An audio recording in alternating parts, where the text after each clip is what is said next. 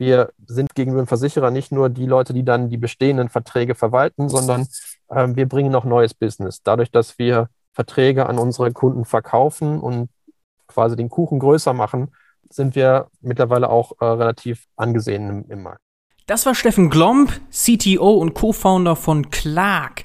Die bauen eine Versicherungsmanager-App und gehören wahrscheinlich zu den Top-Startups in Deutschland, haben Anfang des Jahres eine Series C Finanzierungsrunde mit 69 Millionen Euro abgeschlossen, angeführt von Tencent. Damit melden wir uns heute Ostersonntag zurück nach einer kleinen Pause und Steffen erzählt uns ganz bodenständig etwas zu seinem Werdegang, zur Geschichte von Clark, zum Geschäftsmodell und passend zu seinen Aufgaben, er ist ja Chief Technology Officer bei Clark, reden wir über Technologie, Daten und Automatisierung.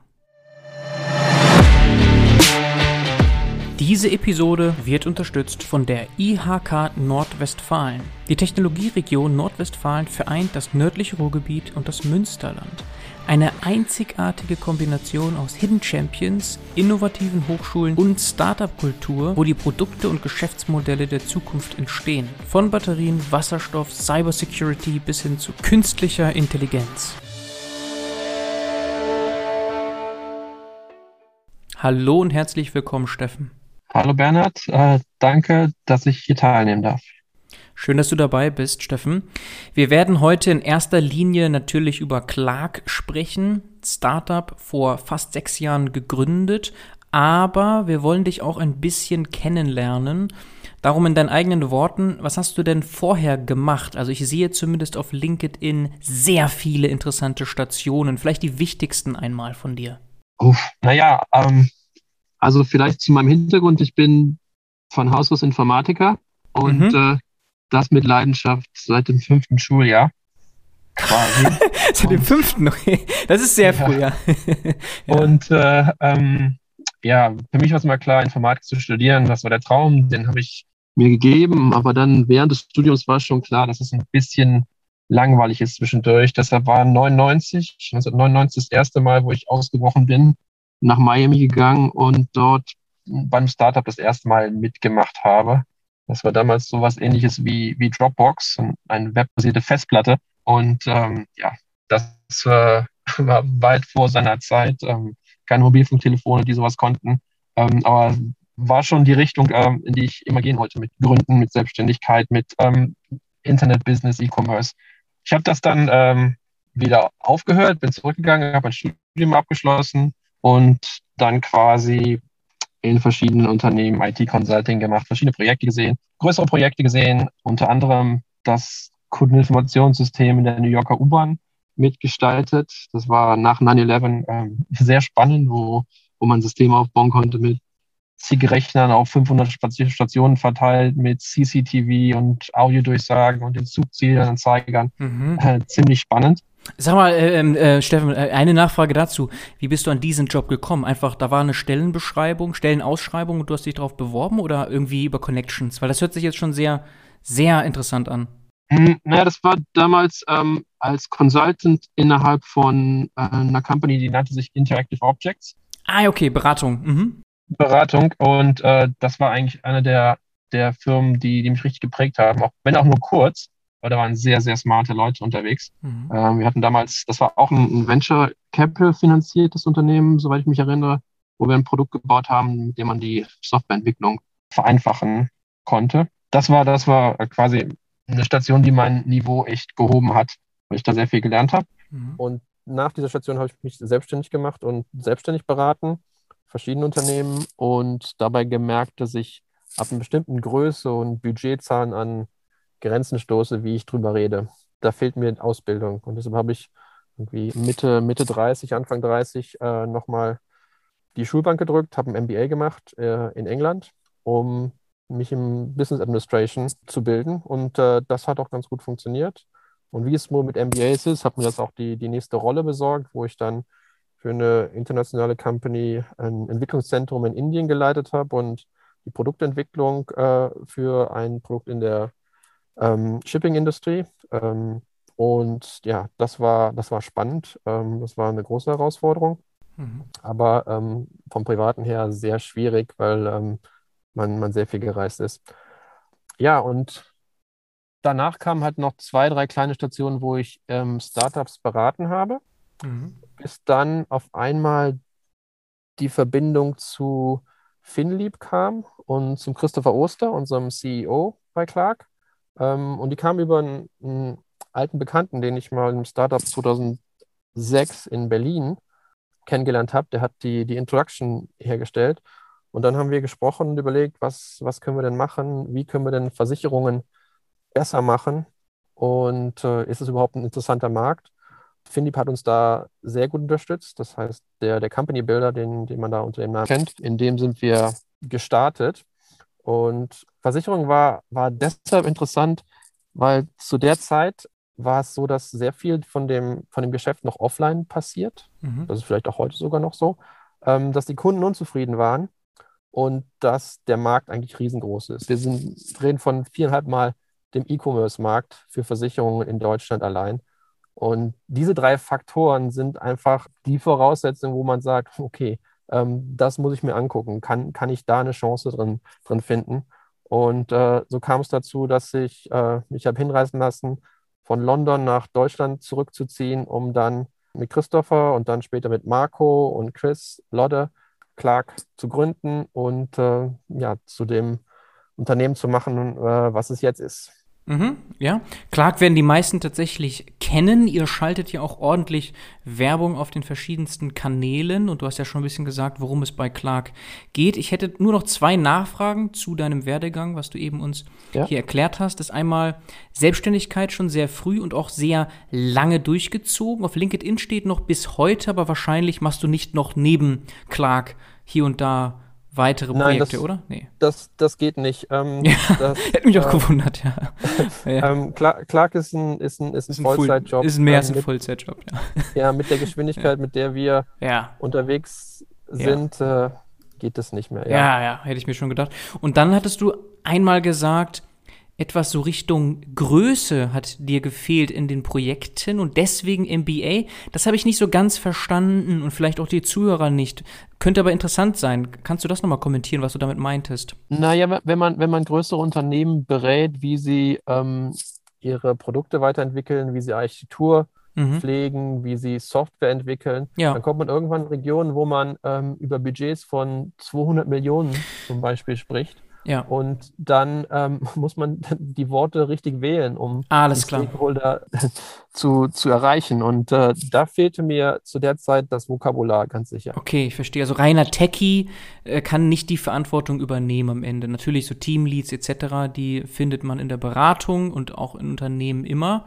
Aber es kann nicht schaden, auch Business-Wissen aufzubauen Gerade wenn es um große Budgets geht, das meinst du, okay? Ja, absolut. Man, mhm. man muss da ähm, die Sprache sprechen und ähm, gerade fürs, fürs Gründen ist natürlich äh, gut, auch die technische Seite mit der betriebswirtschaftlichen Seite verbinden zu können, weil man schon sehr oft, auch jetzt, jetzt in, in der Phase, wo Clark gewachsen ist, Überlegungen anstellen muss, die wirtschaftlich sind. Wo, worauf setze ich? Ähm, wo entwickle ich weiter? Wie viel ähm, Potenzial steckt dahinter? Wie viel Revenue kann ich mitmachen? Was sind die Kosten? Mhm. Das sind natürlich Entscheidungen, die bei der Gründung ähm, extrem wichtig sind, dass man sich nicht äh, in Sachen verrennt. Und das ist, glaube ich, die erste Stelle, wo, wo datengetrieben eigentlich eine Pflicht ist, um sein Business zu steuern.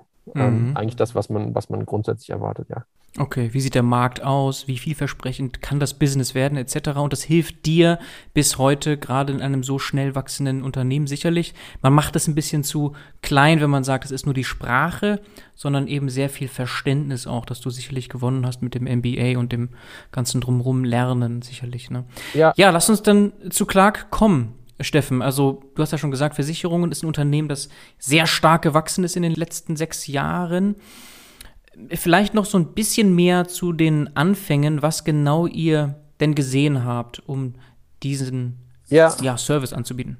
Also, ähm, wie war das? Ähm, wir haben relativ schnell eine initiale Version gelauncht. Ähm, das war im Juni 2015. Mhm. Und Finlieb mit dem, mit dem ganzen Support, den man da in dem Company Builder kriegt, hat uns da extrem geholfen, schnell an den Start zu bekommen.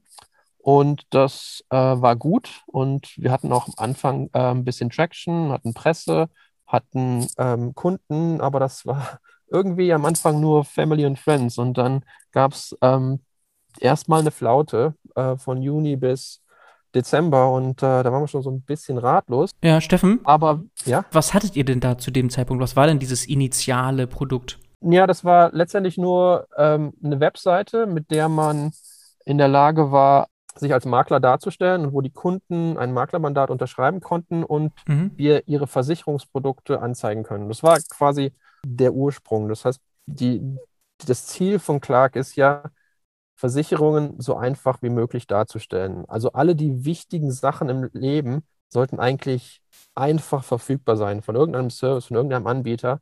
Und äh, in Versicherungen haben wir uns als die positioniert, die das tun können. Das heißt, ähm, wir haben angefangen, Übersicht zu, äh, zu schaffen. Mhm. Und das fing damals so an und das ist immer noch unser, unser Steckenpferd, damit der Kunde ähm, wirklich äh, ein komplexes Thema ganz einfach handeln kann. Mhm. Und ähm, von dieser einfachen Website haben wir uns dann ähm, nach und nach zu einer App entwickelt. Und mhm. im Jahr 2015, als wir gegründet wurden, ähm, gab es anfangs diese Flaute und dann ähm, hatten wir das Glück, dass wir im Pro7 Accelerator ähm, einen guten Platz blickt haben. Ich glaube, wir haben sogar gewonnen. Und das ähm, führte zu einem Media for Equity Deal. Das heißt, ähm, Pro7 hatten ein paar Anteile an Clark bekommen und wir dafür Mediavolumen, um im TV aufzutreten. Und das war eine heiße Phase, das weiß ich noch genau, am, am 14. Januar ähm, starteten die TV-Spots und bis dahin mussten wir die App am Start haben. Das haben wir auch geschafft. Ähm, in iOS und Android waren wir im Store. Und das war eigentlich der, der Startpunkt, ähm, ab dem es so, so richtig aufwärts ging. Ähm, da kamen die Kunden rein. Da war es ähm, einigermaßen ähm, akzeptabel von den Kosten für die Akquise. Und seitdem ähm, ging das eigentlich relativ stetig bergauf. Das war, das war schon ganz gut. Mhm. Sehr spannend. Mit kleinen anfänglichen Schwierigkeiten, wobei du hast ja schon gesagt, Traction war immer da, aber so richtig ging es dann erst mit der App los und dem Investment von, von Pro7. Ähm, was ist denn nochmal so die Intransparenz, die im Markt besteht? Es ist einfach schwierig, sich zu informieren und das Ganze irgendwie zu managen? Oder was ist eigentlich jetzt, wenn man ganz mal von außen drauf schaut und, und die meisten haben zwar Versicherungen, aber beschäftigen sich ja damit nun mal wenig. Was ist denn eigentlich Kern des Problems eigentlich, das ihr löst? Ja, also ich glaube, äh, Kern des Problems ist, ähm, was brauche ich wirklich? Was ist wirklich wichtig für mich? Ähm, für das, was ich habe, habe ich gute Preise, habe ich eine gute Abdeckung. Und wenn man sich ähm, selbst ähm, die Aufgabe setzt, das zu klären, muss man ähm, ganz schön viel lernen oder ganz schön viel vertrauen. Und man kann sich natürlich dann sagen, okay, ich gucke mir all die Details an, gehe zu, zu einer Comparison Engine und, und klicke da alles dann das an, was ich glaube, dass ich brauche. Vielleicht brauche ich das aber gar nicht. Oder vielleicht brauche ich den Vertrag auch gar nicht. Und ähm, diese Sorge und diese, ähm, diesen Aufwand zu reduzieren, durch einen Partner, der Experte ist in dem Bereich und der für mich das Ganze einfach aufbereitet. Das ist das, was ähm, wir können, was wir gut können, was wir, glaube ich, besser können als, als äh, viele im Markt und äh, was die Kunden annehmen wofür sie auch mittlerweile super zufrieden sind, wenn man ähm, unsere, unsere Ratings anguckt im App Store und bei Trustpilot. Mhm.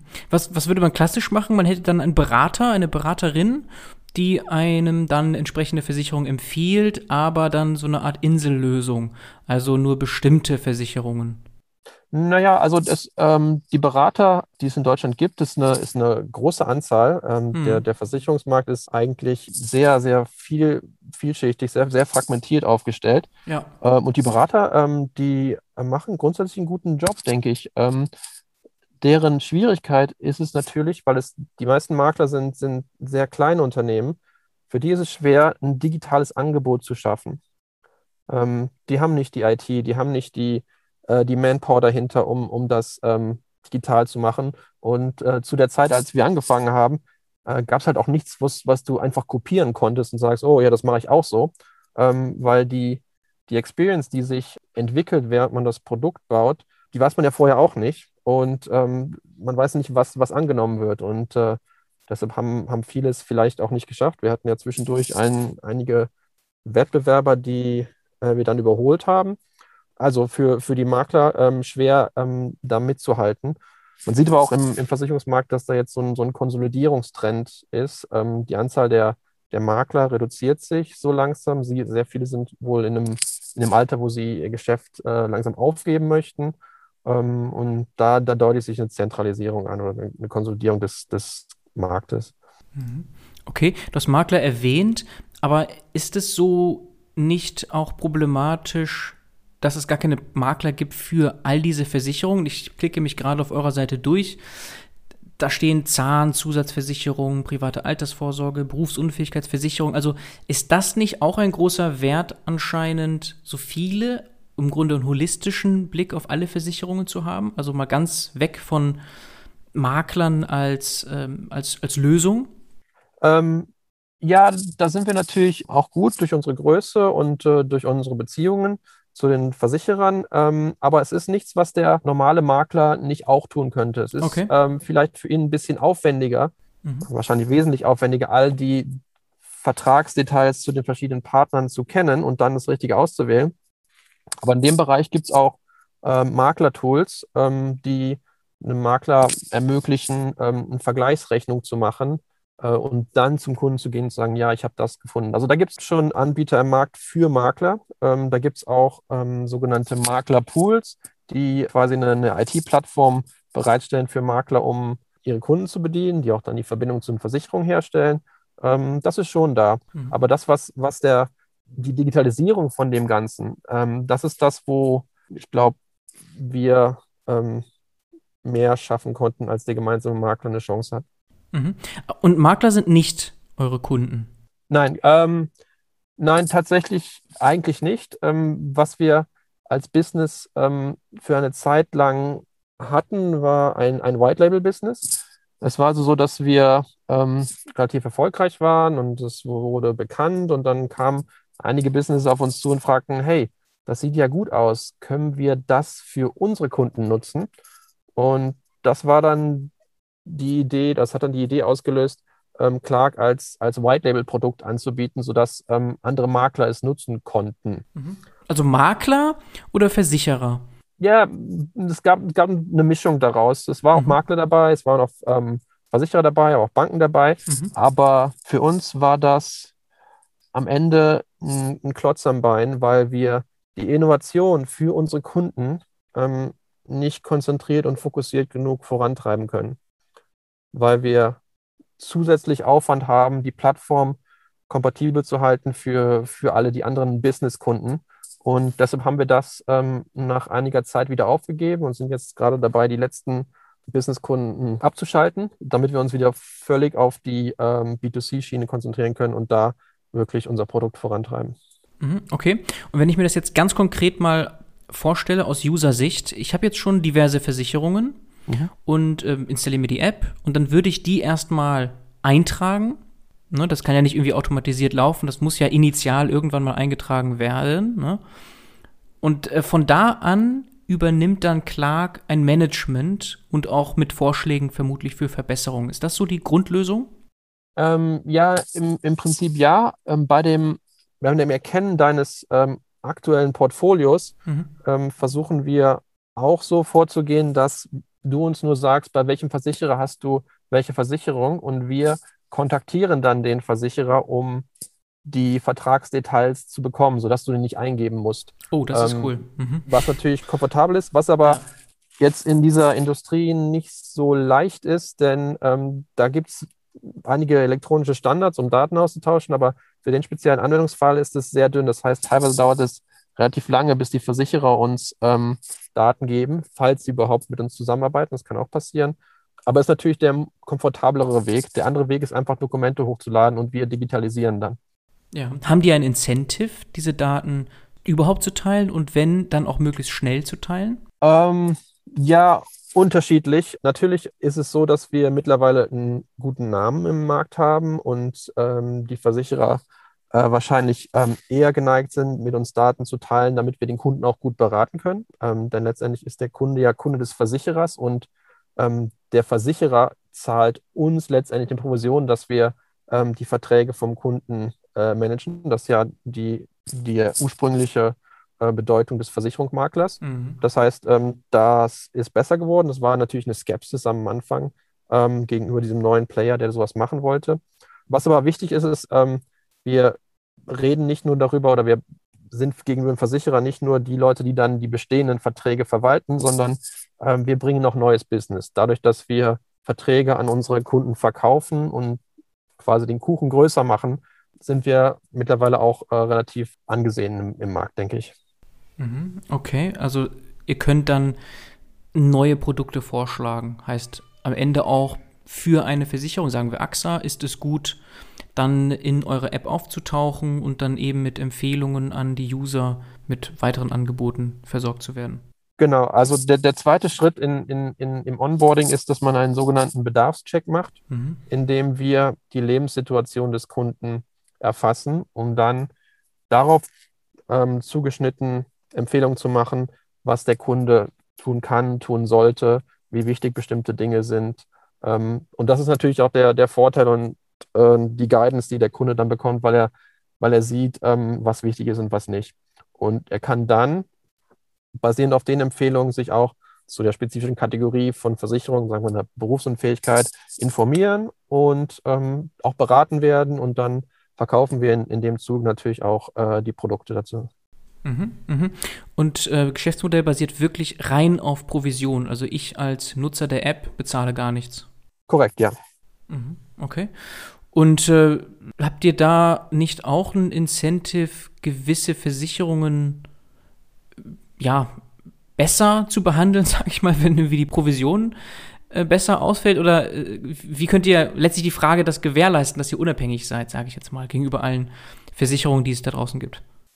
Also wir können es natürlich äh, nicht, nicht nach außen beweisen, mhm. ähm, aber wir handeln so. Mhm. Für uns ist die Unabhängigkeit wichtig. Ähm, es, es gibt Incentives von, von Versicherern, bestimmte Zusammenarbeiten zu, zu verstärken und, nur diese ja. zu machen. Und das sieht man auch bei anderen Maklern äh, dass sie sich so fokussieren.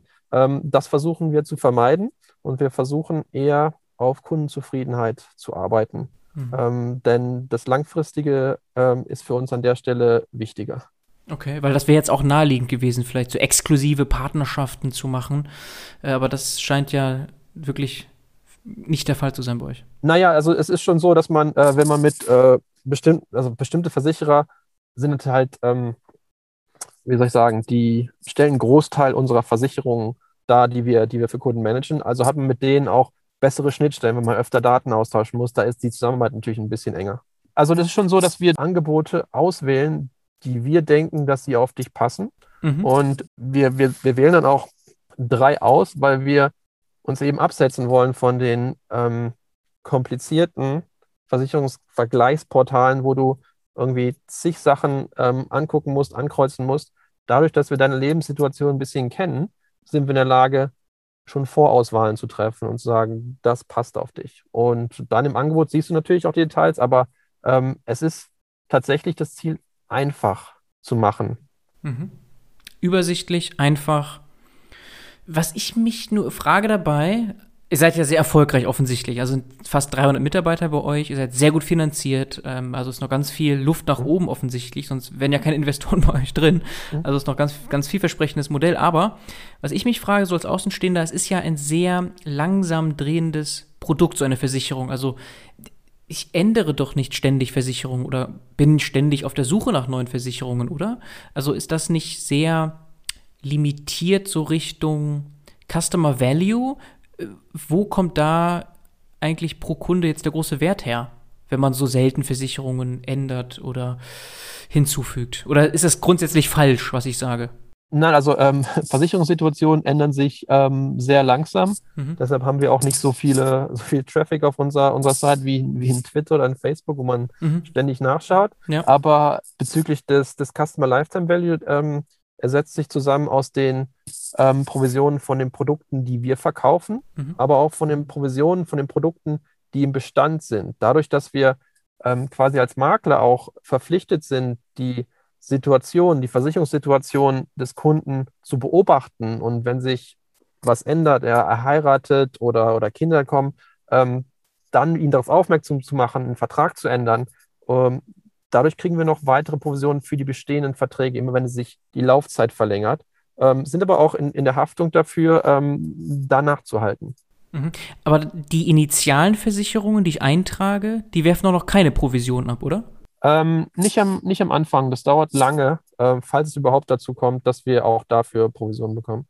Ja, also wirklich nur Änderungen oder neue hinzugefügten, die Na, es, gibt, es gibt schon Anteil, es gibt schon Anteil an, an Bestandsübertragung, nennt sich das, wo wir auch mhm. dafür mhm. äh, etwas bekommen, aber okay. ähm, das ist eigentlich gar nicht mehr ähm, das Wichtige für uns. Wichtig, wichtig ist für uns ähm, ähm die Kunden, die zu uns kommen und wir versuchen natürlich, ähm, die Leute ähm, reinzubekommen, bei denen wir etwas verkaufen können. Das heißt, da geht es auch in Richtung, Richtung Datenwertschöpfung jetzt schon. Wenn wir Kunden reinbekommen und wir sehen, dass die für uns sehr wertvoll sind, weil sie etwas kaufen, dann versuchen wir natürlich, da wo wir die bekommen haben, noch mehr herzubekommen. Und da geht es Richtung, Richtung Marketing, Attributierung und Vorhersage von, von Customer Lifetime Value. Ja, verstehe es ist ja aber nicht so, dass ihr Kunden ausschließt natürlich. Also jeder kann sich ja anmelden, das ist ja ganz klar. klar ja. Sondern ihr müsst dann Marketingkosten und so weiter entsprechend tunen und die ganzen Kampagnen, die ihr fahrt, tunen, ähm, eine, eine Balance bringen gegen Customer Lifetime Value letztlich und, und ROI natürlich. Ne? Genau, also das, der, die, die Ratio ist, ist um, ähm, CLV over CPA, also Customer Lifetime Value over uh, Cost per Acquisition. Ähm, mhm. Kannst du da irgendwelche Zahlen nennen? Äh, nein. ja, aber äh, ja, es ist halt eine große Range einfach. Also ich, ich glaube, das ist ziemlich offensichtlich von dem, was wir jetzt sagen. Der Mittelwert wird so ausgelegt sein, dass es profitabel ist, offensichtlich. Aber es gibt dann auch Kunden, die letztlich einen sehr geringen Value erzeugen für euch. Ne? Das, das ist ja offensichtlich. Ja. Also eine krasse Range einfach. Ja, genau. Also bei einigen muss man einfach nur, nur geduldig sein. Ähm, also wenn, wenn, wenn es junge Leute sind, ähm, werden sich irgendwann versichern. Ähm, wenn es ähm, ältere Kunden sind, dann haben die in der Regel schon eine Menge an Versicherungen. Das heißt, wir können nicht so viel reinverkaufen, ähm, aber ähm, es gibt einen Bestand, den wir irgendwann äh, vielleicht übertragen haben und wofür auch ähm, Provision anfallen kann. Mhm. Okay. Ich finde es sehr spannend, weil also diesen Kundenkontakt, den ihr habt, über alle Versicherungen hinweg. Der ist natürlich einmalig und ich frage mich als Versicherung, ob ich das jetzt, klar, ich ähm, partizipiere dann daran, das ist dann irgendwo auch Win-Win, aber ich verliere auch so ein bisschen den Kundenkontakt, nicht wahr? Also ist das ja auch so, eine, so ein Dilemma, oder? Bekommt ihr das mit im, im, in den Verhandlungen mit oder in den Gesprächen mit den Versicherern? Ähm, also ich bin jetzt in den, in den Versicherungsgesprächen ähm, nicht unbedingt äh, immer, immer federführend, weil ich eher auf der, auf der Technologieseite bin. Aber es ist schon so, dass das Gesicht zum Kunden ein, ein wichtiger Aspekt ist, um das Business voranzubringen. Und bei den Versicherern ist es äh, ja jetzt so, dass ähm, sehr oft ähm, ich als Kunde äh, Versicherungen von verschiedenen Versicherern habe und damit ähm, das Portfolio und die Sicht aufs Portfolio eigentlich eher bei Clark, bei uns, zusammengestellt ist. Und der Versicherer selbst weiß nur, ach, Max Mustermann hat äh, eine Berufsunfähigkeit. Er weiß nicht, dass er noch eine ähm, Privathaftpflicht da hat und eine Rechtsschutz ähm, bei einem anderen Versicherer. Ähm, das heißt, das ist schon, ist schon wertvoll, äh, was wir da haben, weil wir die ganzheitliche Sicht haben auf den Kunden, zusätzlich zu den Lebenssituationen, zu den, die wir auch, die wir auch jährlich aktualisieren, zusätzlich zu den, zu den Daten, die wir über den Kunden ähm, sammeln konnten. Äh, und das ist natürlich was, was ähm, in, in Sachen Datenwertschöpfung ähm, uns eine, eine Menge Möglichkeiten gibt, dem Versicherer gegenüber aufzutreten und zu sagen, dass wir ähm, so viele gute Kunden hier haben und äh, gerne bessere Tarife hätten, um sie unseren Kunden anzubieten und dass wir anhand der Daten, die wir haben, auch bessere Produkte schneiden können. Ähm, und das ist natürlich was, was vermutlich attraktiv ist für Versicherer, ähm, was wir aber natürlich ähm, nicht, nicht teilen können. Mhm, mhm, okay, verstehe. Das sind die unfairen Vorteile, die haben mit Daten und Datenwertschöpfung zu tun.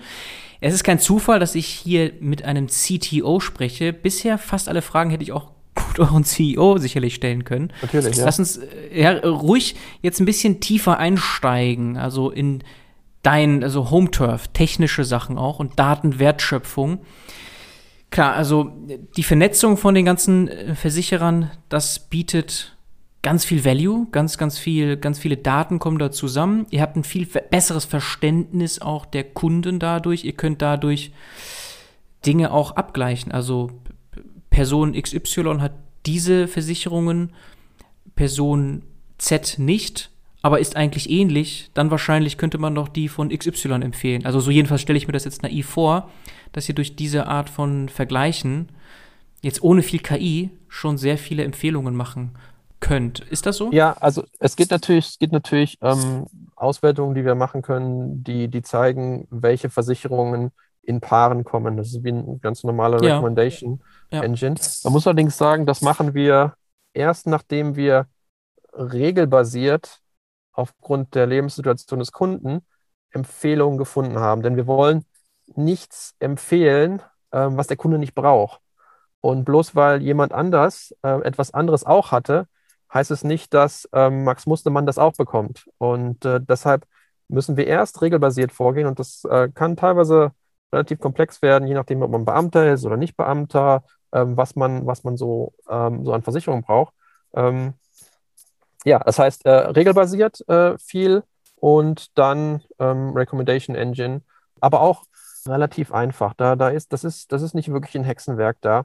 Da, wo es, wo es, wo es interessant ist, sind die Algorithmen, um den ähm, Customer Lifetime Value anhand von, von wenigen ähm, Informationen schon ableiten zu können. Das heißt, nach den ersten 48 Stunden in der App wollen wir ein gutes Verständnis davon haben, wie wertvoll der Kunde ist. Mhm. Das wird immer wichtiger, ähm, vor allem jetzt in, in dem Zusammenhang mit dem ähm, Privacy Changes, die Apple macht. Da gibt es ja dieses Apple Tracking Transparency Framework, mhm. wo jetzt sehr, sehr deutlich wird, wer welche Daten einsammelt und ähm, wo für den Werber oder für uns, die, die quasi eine Kampagne fahren, sehr, sehr schwer zu erkennen ist, wo kam denn der Kunde jetzt her?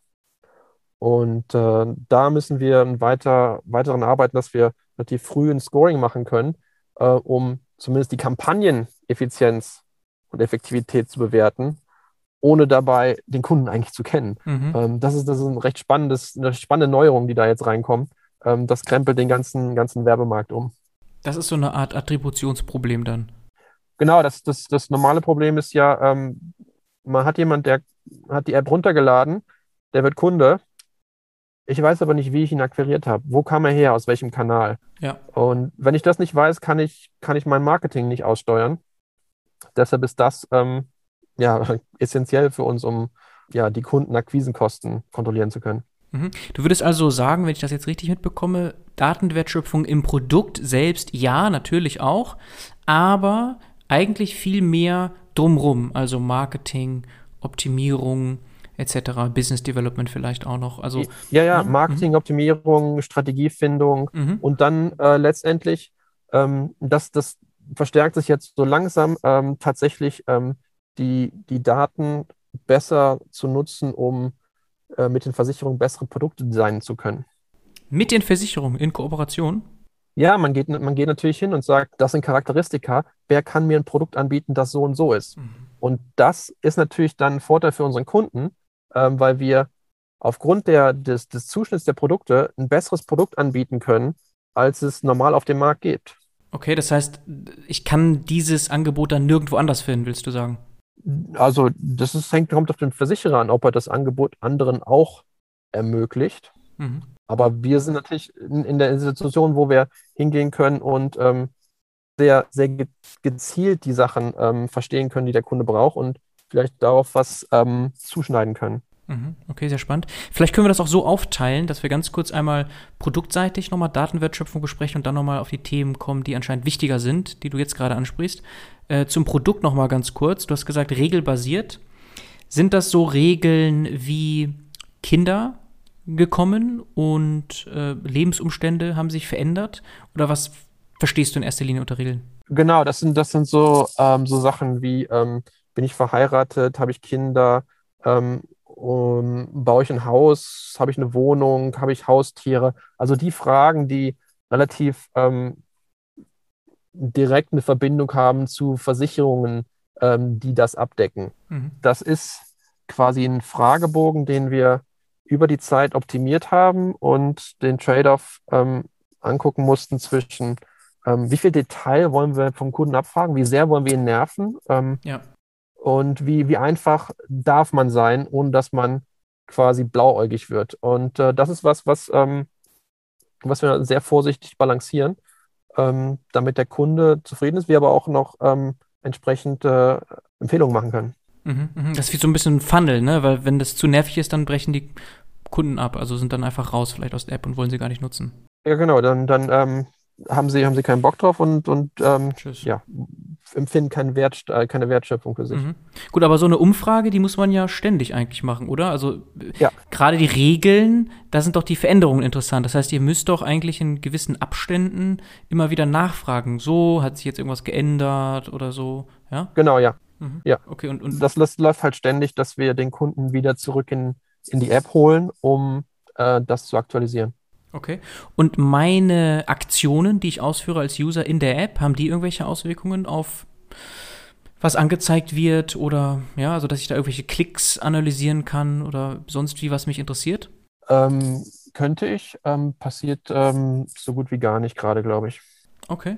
Okay, das heißt, das ist eigentlich schon produktseitig wahrscheinlich so Datenwertschöpfung. Also es gibt die Regeln, das muss äh, initial vor allem getrackt werden und dann in gewissen Abständen wieder neu abgefragt werden und verarbeitet werden und darauf dann basierend Angebote ja, verändert werden. Was vielleicht noch, äh, noch reinspielt, sind die Veränderungen an den ähm, Tarifen der Kunden.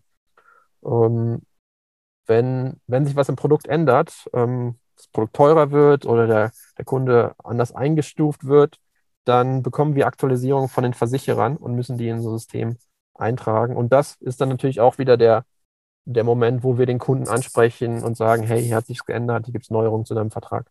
Mhm. Okay. Und wie viele Data Scientists oder wie auch immer man die nennen mag, arbeiten bei euch an solchen Dingen, produktseitig? Das sind, sind noch relativ wenige. Also ähm, mhm. ich kann ja jetzt nicht, nicht ins Detail gehen. Ähm, es ist, ist ein Bereich, den, den wir ähm, stärken, mhm. wo wir auch voll, voll drauf setzen. Mhm. Aber ist auch ein Bereich, ähm, der na, meiner Meinung nach eher noch in Richtung Feintuning geht. Beziehungsweise ist nicht ganz korrekt. Es ist, es ist so, dass wir in, den, in der Vergangenheit ähm, relativ viel durch einfache Methoden und einfache Dinge ähm, erreichen konnten und äh, dadurch Hebel gefunden haben, die wir, die wir bewegen können. Ähm, es geht jetzt eher so in die Richtung äh, langsam, dass wir, dass wir auch den Volu das Volumen haben an Traffic, um mehr experimentieren zu können, um mehr, mehr Daten sammeln zu können, damit auszuprobieren, um, um valide Ergebnisse zu bekommen. Das ist, es ist sowas, ähm, in, in die Richtung gehen wir, ähm, aber ähm, das haben wir in der Vergangenheit irgendwie nicht wirklich ähm, sophisticated gemacht. Mhm, mhm. Was ich noch nicht ganz verstanden habe, Steffen, vielleicht kannst du das noch kommentieren, warum das nicht gewollt ist, dieses nicht regelbasierte. Also das war ja eine ganz bewusste Entscheidung, die nicht nur damit jetzt zusammenhing, dass irgendwie das so ein bisschen wie nice to have aussieht, sondern ganz bewusst nicht angegangen, dieses Thema von anderen äh, Nutzern lernen und dann ähnlichen Nutzern etwas empfehlen, so über Ähnlichkeitsanalysen. Also äh, ich kann mir vorstellen, dass das irgendwann noch kommt, mhm. aber wir wollen Falschberatung ausschließen. Und wenn ich über statistische, probabilistische Methoden gehe, dann ähm, kann es halt nicht sicher sein.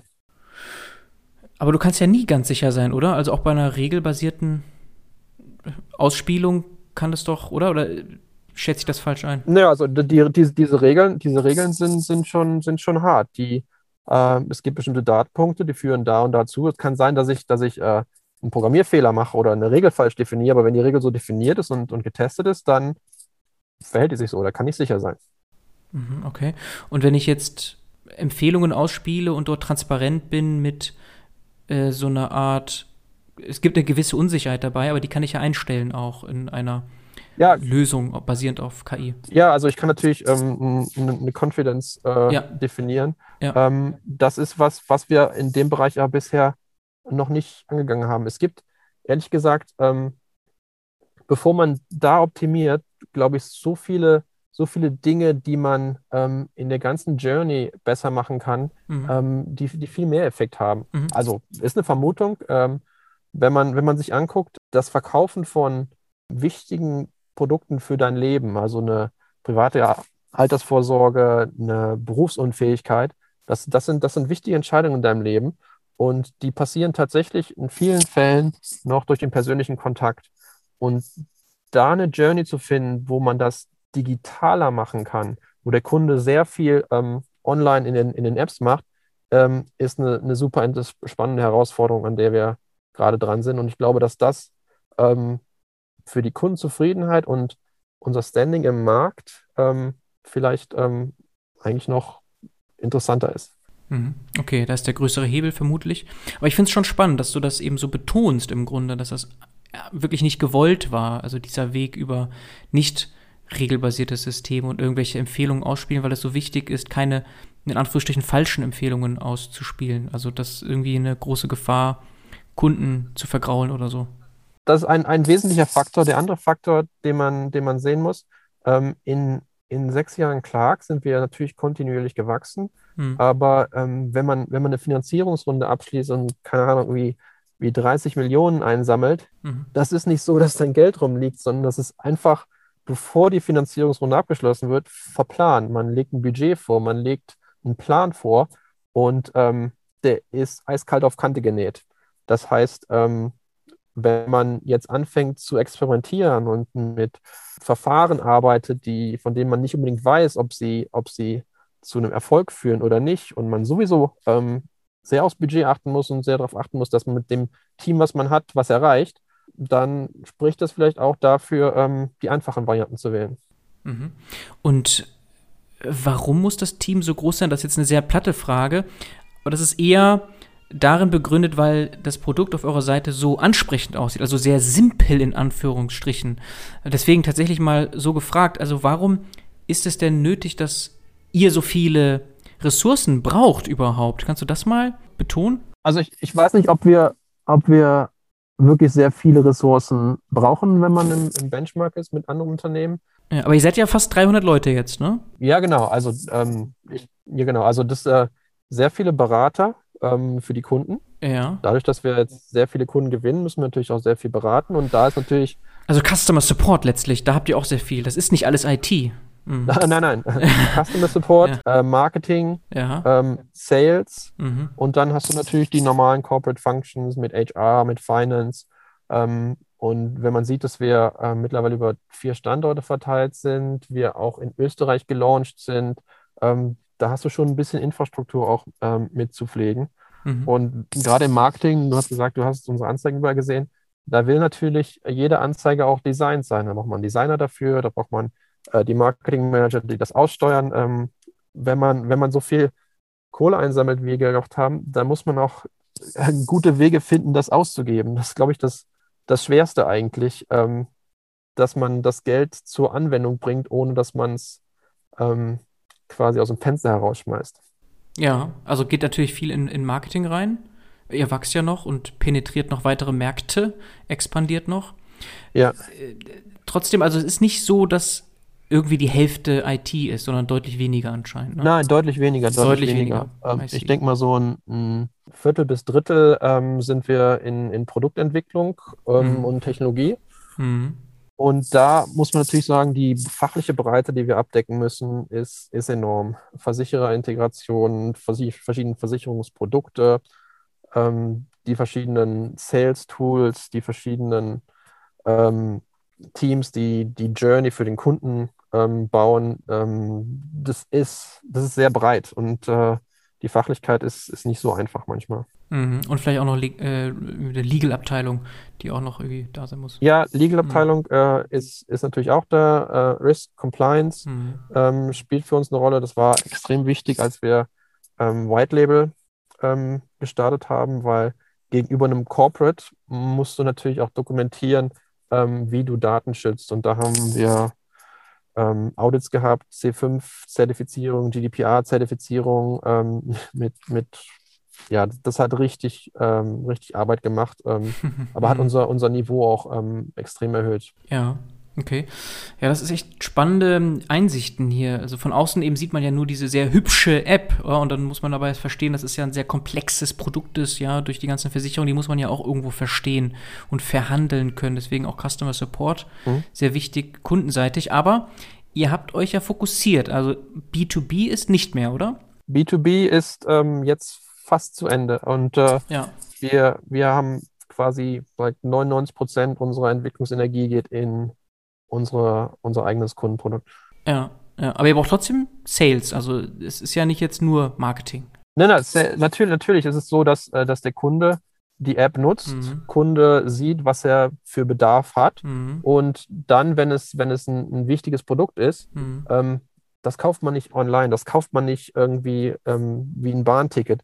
Da will man beraten werden. Und äh, es ist auch so, dass ähm, Versicherungen dieser Art werden nicht gekauft, die, die müssen verkauft werden. Man muss, man muss den, den Schritt ähm, dahin schon, schon sehr wissentlich machen, ähm, weil es einfach ähm, eine Entscheidung ist, die, die wichtig ist und viele Leute ähm, drücken sich so ein bisschen davor. Ähm, meinst du eine Lebensversicherung zum Beispiel oder was würdest du jetzt konkret? Ja, ja Lebensversicherung, ja, Berufsunfähigkeitsversicherung, ja. das sind halt ähm, Produkte, die, die kaufst du einmal im Leben. Ja, ja, das ist so, so ein bisschen zu dem zurück, was ich eben auch schon mal angemerkt habe, dieses langsam drehende, dass du ja viele Sachen auch wirklich nur einmalig vielleicht machst oder sehr selten und auch keine mhm. großen Veränderungen dann so machst. Das fand ich so spannend dann an diesem Produkt, dass es trotzdem offensichtlich so ertragreich ist. Ja, du kannst, also du kannst schon, ähm, wenn sich deine Lebenssituation ändert, das wieder anpassen, ähm, Beiträge erhöhen und so weiter mhm. oder das pausieren, das, ähm, das passiert schon, aber ist nicht vergleichbar mit E-Commerce. Mhm. Und was sind deine Lieblingsbeispiele für Datenwertschöpfung? So sind das Themen mit Marketing, so Richtung AB-Tests und so weiter? Ja, AB-Testen ist natürlich äh, ein wichtiges Thema. Äh, mhm. Machen wir immer mehr jetzt, äh, um, da wir einen Traffic auch haben. Mhm. Ähm, für mich ist das ganze äh, Vorhersagen des Kundenwerts ähm, extrem spannend. Und für mich ist auch spannend, ähm, wie wir intern optimieren können, indem wir zum Beispiel ähm, den richtigen Berater für einen Kunden auswählen. Ähm, damit haben wir jetzt ein bisschen experimentiert und das äh, äh, wird sicherlich auch weitergehen, um, um halt äh, für den Kunden die beste, beste ähm, Atmosphäre zu schaffen und einen Berater zu nehmen, der, der zu ihm passt. Ja, du hast ja gesagt, Zahlen kannst du nicht nennen, verstehe ich voll und ganz. Äh, kannst du einen ähm, einen Eindruck vermitteln, wie groß diese Range ist, also von, ähm, weil, du, weil das ja das dein Lieblingsthema jetzt ist, Lifetime Value. Reden wir da von Faktor 100 jetzt vom, äh, sagen wir mal, äh, am einen Ende extrem zum, zum anderen?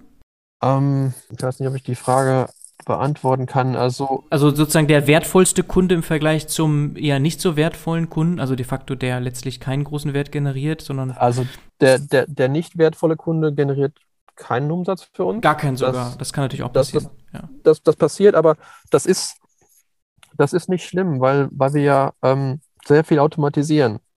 Mhm. Das heißt, die Kosten, die man auf unserer Plattform zu haben und nur mit den Standards zu bedienen, ohne dass wir in ein Verkaufsgespräch gehen, die sind sehr, sehr gering. Und wenn ein Verkaufsgespräch da ist und eine Gelegenheit da ist, dann, dann ist es natürlich auch positiv für uns. Und das muss man natürlich machen. Man kann nicht kann, ja, das, das, äh, man kann nicht warten, dass er von selbst kauft.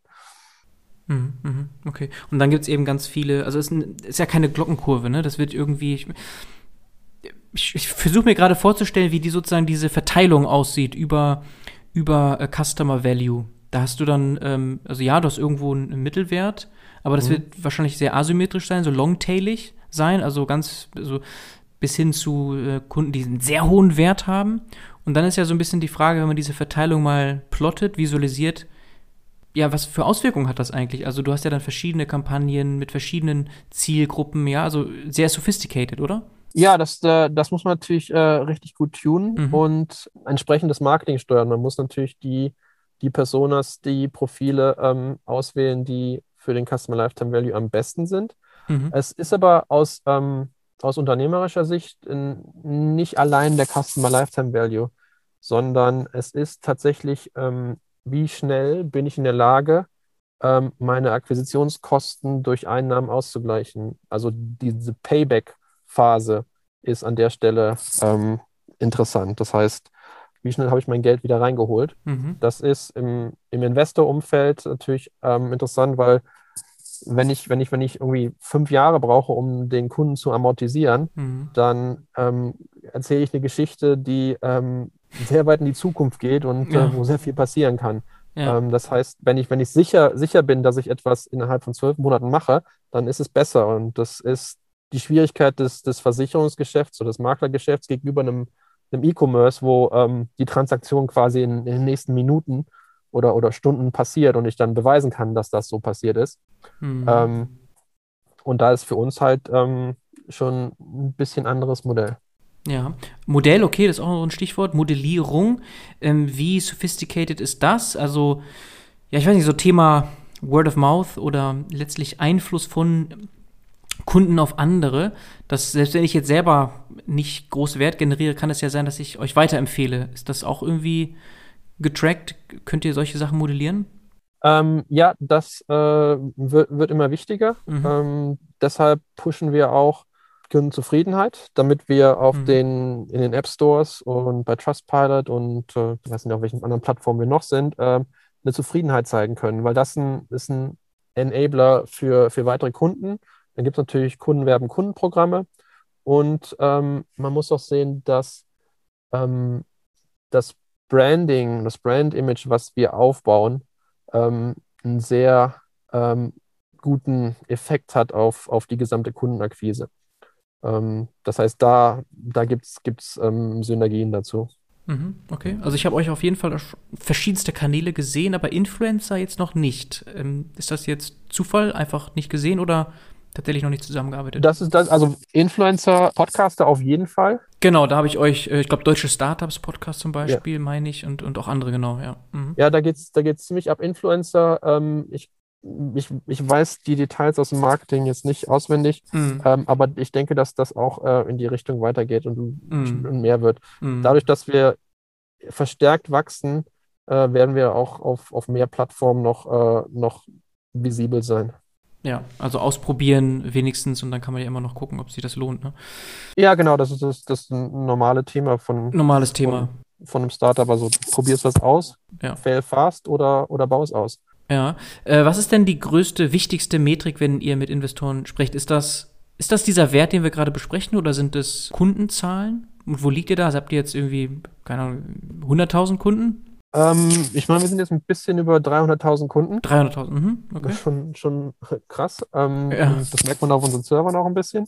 Ja. Und, aber das, also ich denke, Kundenwachstum, ähm, Umsatz, Kosten, also das ganz normale, ist wichtig. Und dann diese, diese Payback-Metrik, die ich genannt habe, das ist, ähm, ist auch wichtig. Okay. Ja, weil sowas wie Monthly Active Users, das wird es halt natürlich nicht sein. Das ist irrelevant eigentlich bei euch. Ja, das ähm, ist, ist, es gibt, also ähm, wir, sind, wir sind sehr datengetrieben an der Stelle. Wir haben tausende von Metriken und mhm. man muss natürlich sehr, sehr gut runterbrechen, dass man die Leute nicht verwirrt damit und jeder nur an dem Teil arbeitet, wo er, wo er Einfluss nehmen kann. Aber da sind wir schon, schon sophisticated, kann man sagen. Es gibt sehr viele, sehr viele Health Metrics, wo man, man guckt, äh, das und das sollte nicht unter das und das fallen. Das sind so Thresholds, die man einhalten soll, ähm, um, um halt frühzeitig reagieren zu können. Also da sind wir, da sind wir ganz gut, glaube ich. Hm. Ja, wir sind fast am Ende, Steffen. Du hast schon sehr viele spannende Einsichten hier mit uns geteilt. Ich würde noch mal so zum Ausblick ein paar Fragen stellen, die wirklich eben ausblickpassend eher so Richtung Zukunft schauen und auch so ein bisschen noch mal einen Überblick geben. Jetzt von außen betrachtet, also die Versicherer, gerade die großen, die versuchen sich ja auch alle in Digitalisierung. Was ich sehe, sind so eine Art Frontends, wo du ähm, dann auch sehr bequem Dinge Abfragen eintragen kannst, aber im Backend läuft dann eigentlich alles noch so analog wie vorher und das ist natürlich dann immer nur pro Versicherung ein Angebot oder vielleicht auch manchmal ein Spin-off. Das sieht man auch vermehrt, dass also die Versicherer eben yes. ihre eigenen kleinen Digitalisierungsbuden bauen. Wie guckst du da drauf? Ist das Konkurrenz für euch?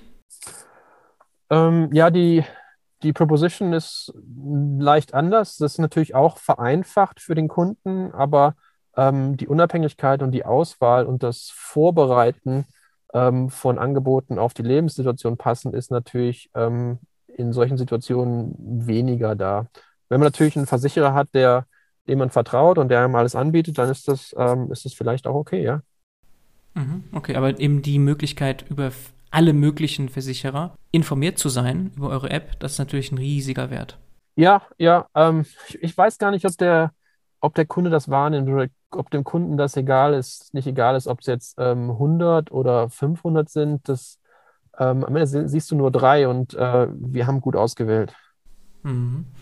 Und Thema Versicherung mal ganz generell. Ich hatte die Allianz hier auch im Podcast mit dem Benedikt, der macht dort Daten und Analytics und er hatte mhm. da so im Ausblick das Thema China und Mikroversicherungen angesprochen, das ich sehr spannend fand, weil wir das hier ja gar nicht so kennen, dass man sich für jede Kleinigkeit irgendwie eine Versicherung sich holen kann, auch im, irgendwie im Bereich von wenigen Euros so.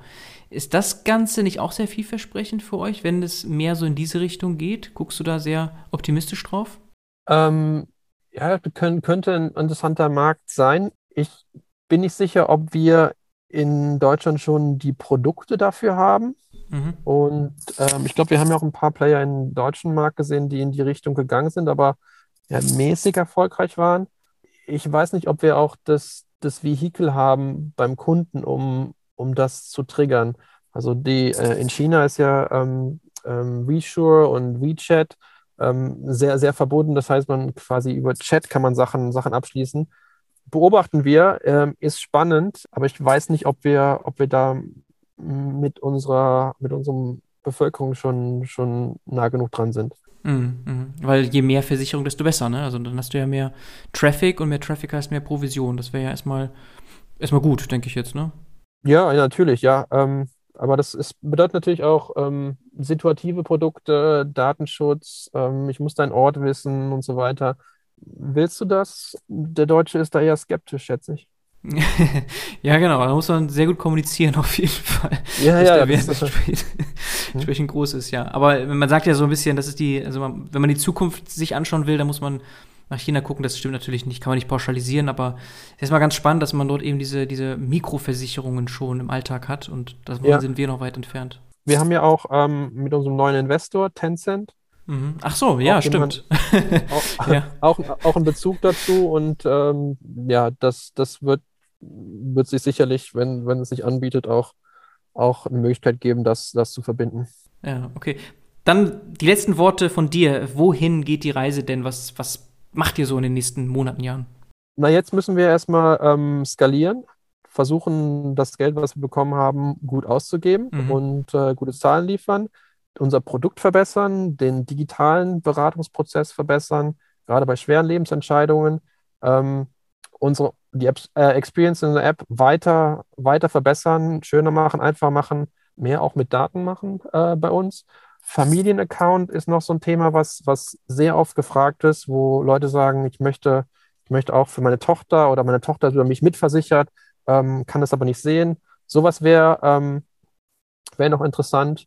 Und natürlich haben wir auch immer wieder mal ähm, strategische Überlegungen. Ähm, Ausland wird regelmäßig mal beleuchtet. Wir sind ja jetzt in Österreich. Was ist, was ist ein mögliches nächstes Land? Das, das haben wir immer im Auge.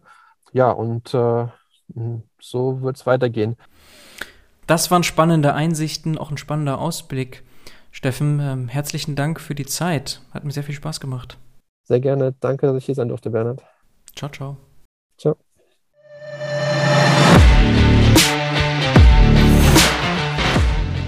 Ich würde mich sehr freuen, wenn du in der Datenbusiness Community vorbeischaust unter community.datenbusiness.de. Dort kannst du dich nicht nur mit Gleichgesinnten vernetzen und Inspiration, neues Wissen aufsaugen, sondern auch Business-Opportunitäten finden, konkrete Needs und Angebote posten und generell Feedback einholen.